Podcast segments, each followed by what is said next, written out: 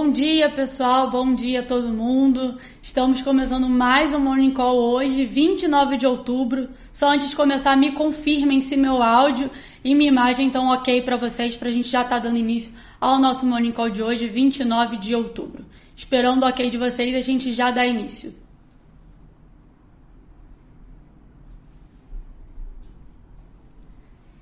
Bom, acredito que está tudo certo, então vamos começar aqui o nosso Morning Call de hoje.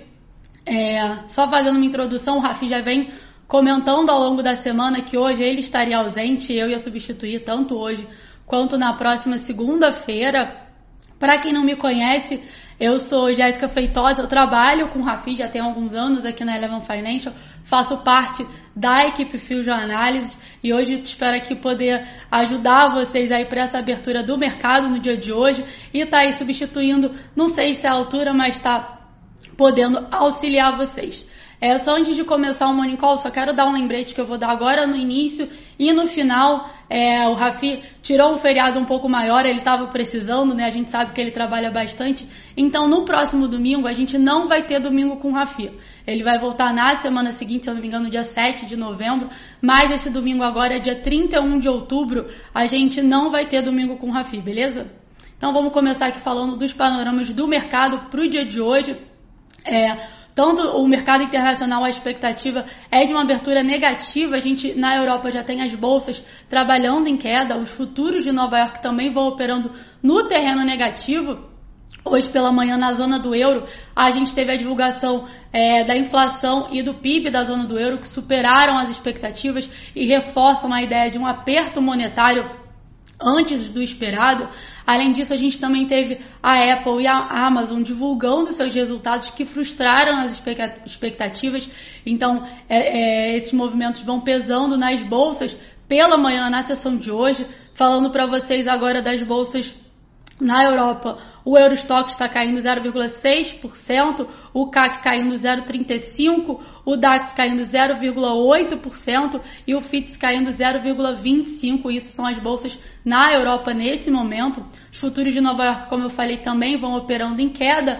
Falando agora para vocês nesse momento, o Dow Jones, cai, Dow Jones Futuro caindo 0,1, S&P Futuro caindo 0,45 e o Nasdaq caindo 0,8. 85. Então a expectativa para a abertura do dia de hoje é negativa, vale lembrar que a gente também tem a temporada de resultados lá fora que segue a todo vapor, aqui no Brasil também, então a abertura tende a ser negativa por lá e aqui no Brasil a gente deve seguir esse mesmo movimento, não só por conta do cenário externo mais fraco nessa manhã, mas também por conta do cenário local.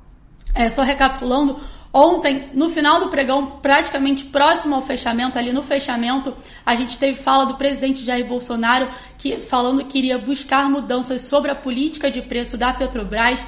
É, nisso, a Petrobras já estava fechada no mercado à vista, mas ainda assim isso acabou pesando sobre o índice futuro ontem no final do dia, que acabou acelerando na queda e também pesou é, sobre o desempenho das ADRs lá fora. Isso antes da divulgação dos resultados da Petrobras que saíram ontem à noite, comentando rapidamente sobre o resultado da Petrobras, veio números bem fortes.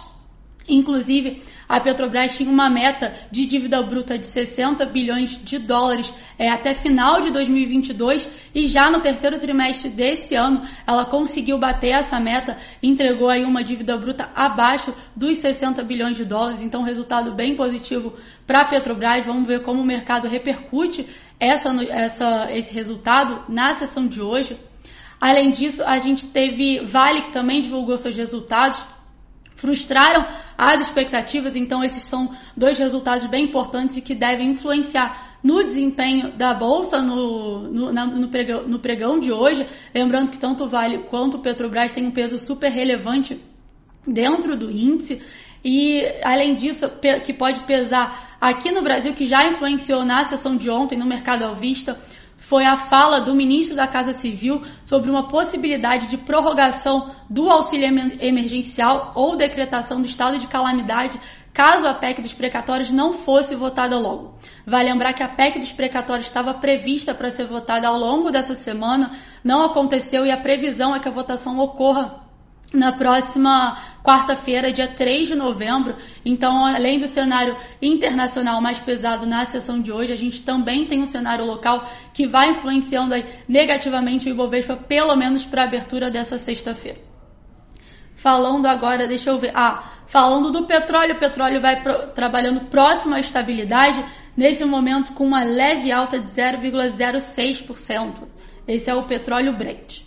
Falando também do minério de ferro, o minério de ferro negociado em Dalian com vencimento para janeiro de 2022 teve um, uma forte queda em meio a uma queda da produção de petróleo, encerrou com baixa de 6,8%. Então, é, o setor de siderurgia e mineração também pode sofrer por conta do minério de ferro. Então, Vale aí pode ter um desempenho negativo não só por conta da frustração com seus resultados, mas também por uma queda forte do minério de ferro na sessão de hoje para o dia de hoje, além do movimento dos mercados nesse momento, é, a tendência é que o viés negativo para o início do dia.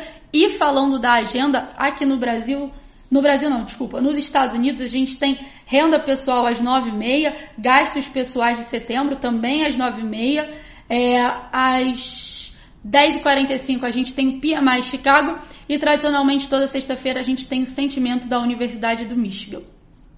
Só falando aqui, eu vi que alguém perguntou do Fed, é, a decisão de política monetária do Banco Central norte-americano acontece na próxima quarta-feira, dia 3 de novembro, após feriado aqui no Brasil. Dia 2 é finados, é feriado, então a bolsa funciona segunda-feira. Terça-feira a gente não tem pregão, quarta-feira volta o pregão com decisão de política monetária lá nos Estados Unidos.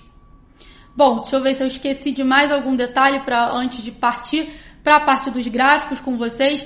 A temporada de divulgação de resultados aqui no Brasil segue a todo vapor. Como falei, Vale e Petrobras divulgaram seus números. Hoje, para mercado, a gente te, tinha Uzi Minas que vai divulgar seus resultados e a gente segue aí com volume aumentando cada vez mais de resultados ao longo aí do início de, de novembro até meados de novembro.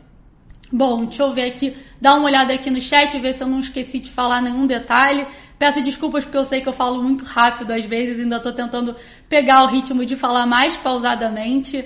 É, perguntaram o minério de ferro caiu 6,8%, uma queda bem forte, em meio a uma queda da produção de aço lá na China. Vou compartilhar aqui minha tela com vocês agora, vou mostrar para vocês o gráfico tanto do índice Bovespa quanto do dólar. Vou começar pelo dólar, é o gráfico do dólar à vista.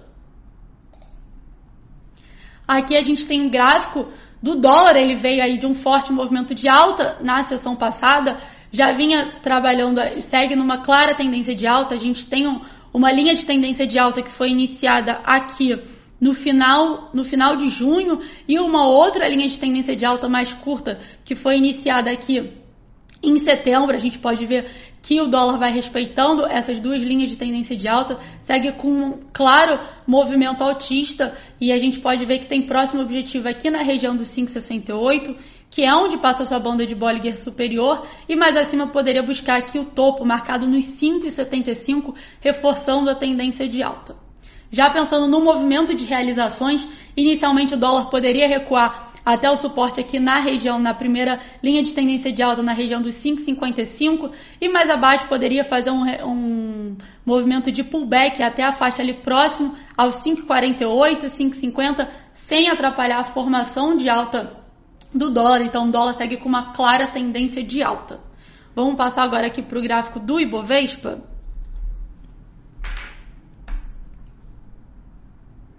Pronto, abriu aqui na minha tela. Deixa eu só mostrar aqui para vocês. Colocar o saldo de volume. Bom, aqui eu tenho o gráfico do, do Ibovespa.